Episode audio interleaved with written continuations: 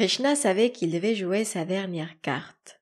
Si la guerre avait lieu, l'univers ne serait plus le même. L'éviter coûte que coûte.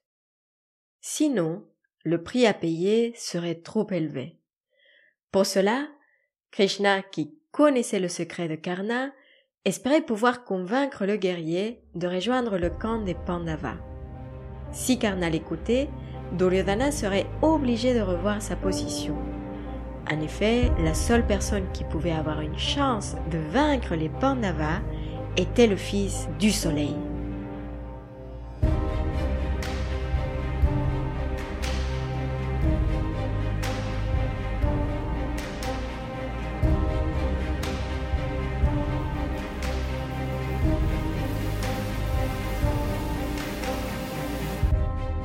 Krishna retrouva facilement Karna et commença à lui parler. Il essaya d'abord de lui expliquer que Duryodhana était en train de creuser sa tombe et celle de toute personne combattant à ses côtés.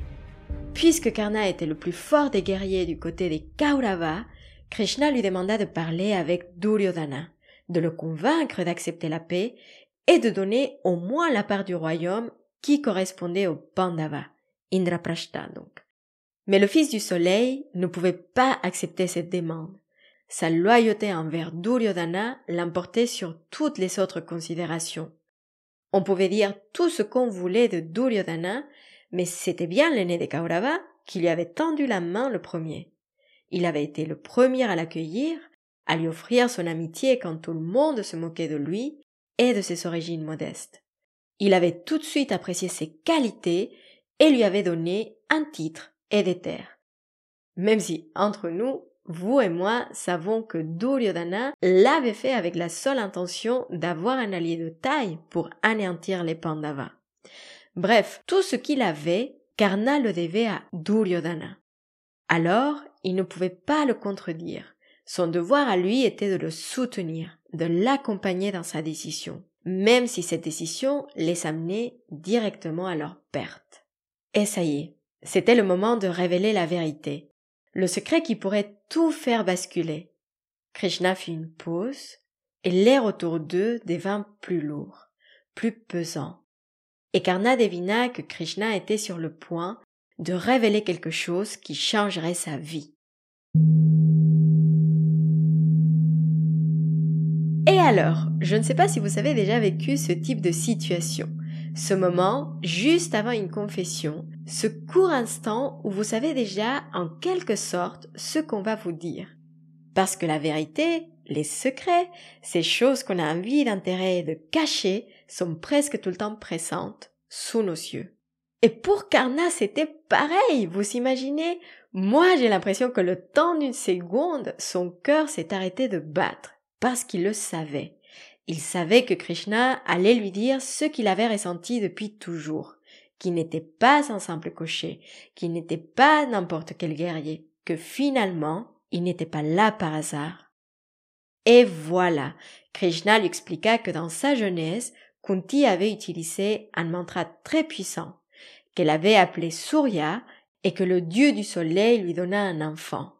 Cet enfant était Karna. Mais comme Kunti n'était pas mariée à l'époque, elle ne pouvait pas s'occuper de lui. Elle avait posé dans le Gange, espérant que quelqu'un pourrait veiller sur lui. Et cette révélation, cette origine, faisait de Karna non seulement le fils du soleil, mais le sixième Pandava. Et de plus, il n'était pas n'importe quel Pandava, il était l'aîné. C'était donc lui qui devait hériter le trône de Hastinapura.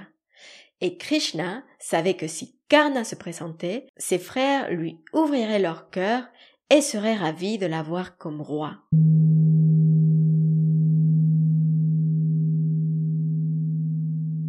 Alors là, honnêtement, je ne sais pas comment Karna ne s'est pas évanoui. Toute sa vie, on lui avait dit qu'il était ordinaire, à moins que rien, fils d'un cocher dont le seul mérite était d'avoir les qualités d'un guerrier, que personne voulait tester parce qu'il n'était pas digne. La terre sous ses pieds tremblait, et en même temps, tout s'expliquait. Il avait enfin l'explication à ce sentiment, à cette sensation d'être plus que ça, plus que les étiquettes qu'on lui avait collées. Il avait vécu la plupart de sa vie sans titre, sans richesse, on pouvait dire même sans famille finalement. Et maintenant, s'il le voulait, il pouvait devenir roi, et pas n'importe lequel. Il pouvait tout changer. Tout pouvait changer avec un simple mot. Mais, mais, mais, le respect et l'amitié qu'il avait reçus jusqu'à présent venaient de la part des Kaurava, particulièrement de Duryodhana et non pas des Pandava. Pour lui, sa mère n'était pas Kunti, mais la femme du cocher qu'il avait élevé et nourri avec amour depuis qu'il était bébé. Les Pandava et Kunti ne l'avaient jamais défendu, jamais respecté. Sa fidélité envers Duryodhana était donc plus importante pour lui que ce potentiel titre. Trahir son meilleur ami ne faisait pas partie de son code.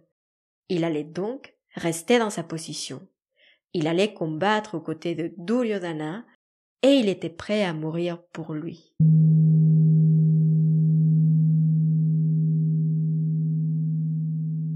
Krishna comprit qu'il ne pouvait rien faire. La décision de Karna était finale et il devait la respecter. Mais avant de partir, Karna demanda à Krishna de ne pas partager son secret avec Judhishthira. Il savait que si l'aîné des Pandavas apprenait ses origines, il lui céderait volontiers le trône. Krishna acquiesça et retourna dans son royaume. La grande bataille de Kurukshetra arrivait sur terre, et elle allait inaugurer Kali Yuga, l'âge noir.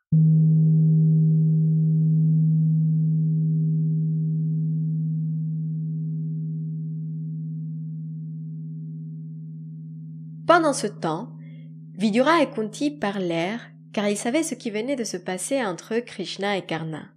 Maintenant qu'il connaissait son secret, Kunti voulait parler avec son fils, son premier. Elle retrouva Karna à côté du fleuve, et Surya, son père, fit sentir sa présence.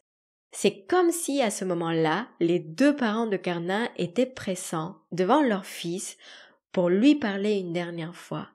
Ils comprenaient sa décision. Kunti lui demanda pardon et Karna accepta. Voyant le désespoir, la tristesse et la peur de la perte dans les yeux de sa mère, Karna promit à Kunti de ne pas tuer ni Judhishthira, ni Bhima, ni les jumeaux Nakula et Sahadeva pendant la bataille. En revanche, il ne pouvait pas faire de même pour Arjuna. Il savait que c'était son destin. Soit il tuerait Arjuna, soit Arjuna le tuerait lui.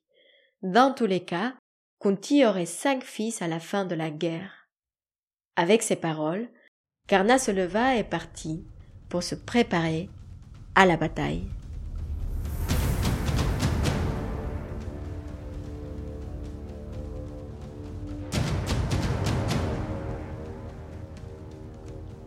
Et voilà pour aujourd'hui.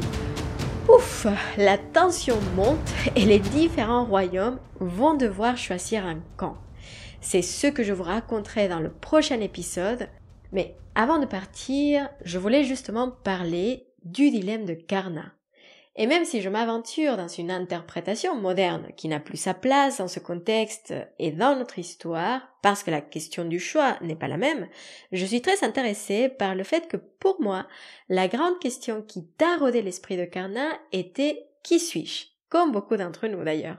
Mais la façon dont le personnage est dépeint, dans les versions que j'ai pu lire en tout cas de cette histoire, me donne l'impression que Karna se laisse définir par les autres, sans aller à la recherche de sa vérité à lui.